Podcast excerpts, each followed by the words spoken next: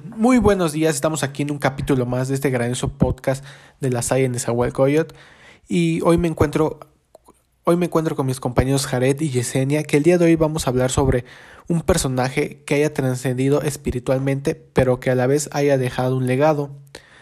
El día de hoy les vamos a hablar sobre San Juan Bautista de la Salle. Pero primero quiero comentarles qué es trascender espiritualmente. Así que esto se va a significar pasar de un ámbito a otro atravesando el límite que lo separa. Desde un punto de vista fisiológico, el concepto de trascendencia incluye además la idea de superación o superioridad. Trascender en la vida es algo necesario, no solo pensar en los quehaceres que hacemos, también debemos de tener tiempo y valor para enfrentarnos a los misterios de la vida, de, de la muerte, del conocimiento, de lo trascendente, de lo que va más allá de lo que vemos en la materia, tener tiempo para ser un poco más espiritual y no ver el mundo como algo predecible, sino como un misterio increíble que nunca va a dejar de sorprendernos. Esos queridos oyentes es algo sobre los que queríamos comentarles antes de empezar a hablar de nuestro personaje que nosotros escogimos, que como les mencionaba anteriormente, es San Juan Bautista de la Salle que para nosotros es un personaje que nos inspira, que, que tenemos su marca, su, su apellido, por decirlo. Pero bueno, vamos a hablar un poco sobre este grandioso personaje. San Juan Bautista de la Salle nació el 30 de abril de 1651 en Reims, Francia, un mundo muy diferente al nuestro ya que él era un hijo de familia adinerada en la Francia de hace 300 años. Aquí algo importante es que en ese momento unas pocas personas vivían en el lujo y aquí es donde nos referimos a muy pocas, extremadamente pocas pueden vivir así en un lujo bien en Francia. Pero la mayoría de la gente era extremadamente pobre, campesinos en zonas rurales y habitantes de los suburbios de las ciudades, solo unos pocos podían enviar a sus hijos a la escuela. Fue, fue San Juan Bautista de la Salle fue ordenado sacerdote a los 27 años. Dios le llevó de compromiso en compromiso a hacerse responsable de la educación de los niños pobres, llamándole a entregar sus riquezas a los pobres y abandonar lo que podía haber sido. ¿A qué nos referimos con esto? Con una prometedora carrera. Junto a un grupo de jóvenes a su alrededor y con su ayuda, logró abrir escuelas gratuitas. Empezaron a vivir en comunidad y tomaron el nombre de hermanos de escuelas cristianas, que ahora conocidos generalmente como hermanos de la Salle, porque iban a ser hermanos de los jóvenes, de Jesús y también de unos otros. Esto va ya para concluir por mi parte, va a decirse que dedicarían toda su vida a ayudar a los jóvenes a descubrir la cultura y el reino de Dios por sí mismo. Esto sería todo por mi parte y los dejo con mis compañeros. De la Salle invitaba a sus alumnos a crecer en el conocimiento de la presencia de Dios en sus vidas a través de este espíritu de fe. Quería descubrir cómo todo lo que ocurre puede hablar del cuidado amoroso de Dios hacia cada uno. Esta convicción se convirtió en un hábito para los maestros y los alumnos de sus escuelas. Al hacer alguna pausa a lo largo del día y recordar la presencia de Dios, promovía de esta manera una forma de ver el mundo y un creciente sentido del caminar en la presencia de Dios. Eh, Juan Bautista de la Salle transformó toda la educación de su tiempo, algo que hoy resulta evidente, eh, no lo era tanto en su tiempo. Eh, los alumnos de las escuelas eran instruidos uno en uno. Eh, él revolucionó las escuelas al enseñar a toda una clase a la vez. Por entonces las clases eran en latín.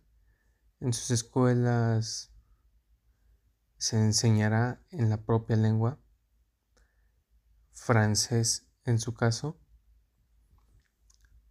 Fue un pionero en la fundación de escuelas de formación de maestros, eh, en escuelas especiales para jóvenes, con condenas judiciales, eh, escuelas técnicas y escuelas secundarias para lenguas modernas, letras y ciencias. Wow, pero eso no lo es todo.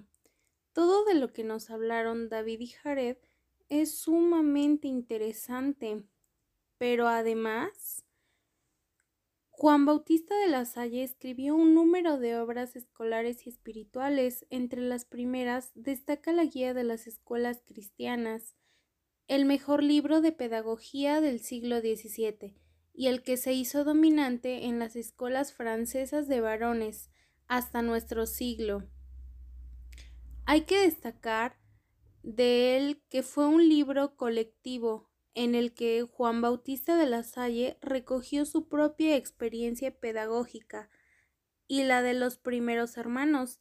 También podíamos destacar como manual importante el título Reglas de la cortesía y urbanidad cristianas, de la lectura obligatoria por los escolares y con atinados consejos de la buena educación francesa, adaptados a los hijos de los artesanos y los pobres que acudían a sus escuelas.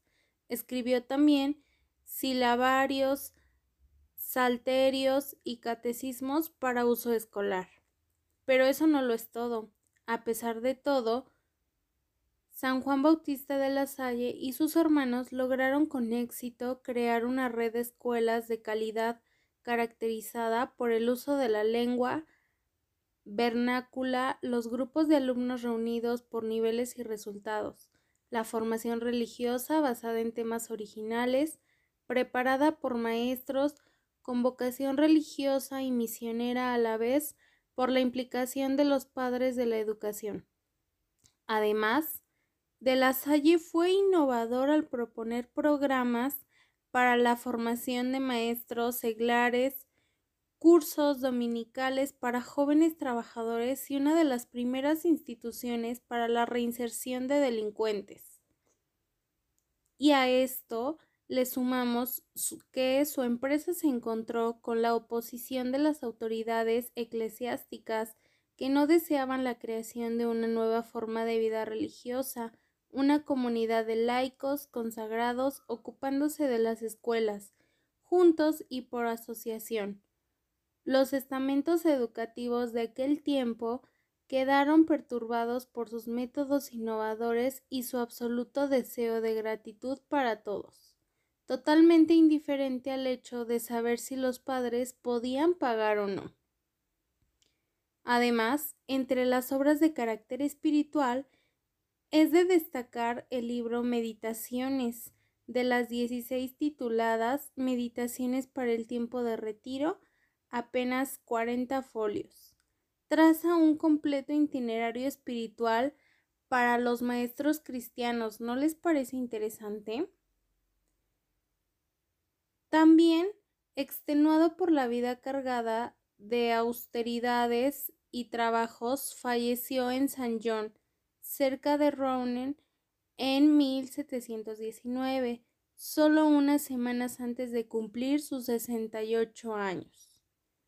Finalmente, Juan Bautista de la Salle fue el primero que organizó centros de formación de maestros, escuelas de aprendizaje para delincuentes, escuelas técnicas, escuelas secundarias de idiomas modernos, artes y ciencias. Su obra se extendió rapidísimamente en Francia y después de su muerte por todo el mundo.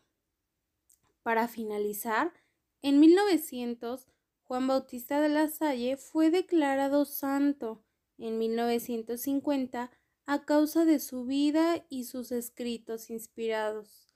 Recibió el título de santo patrono de los que trabajan en el ámbito de la educación.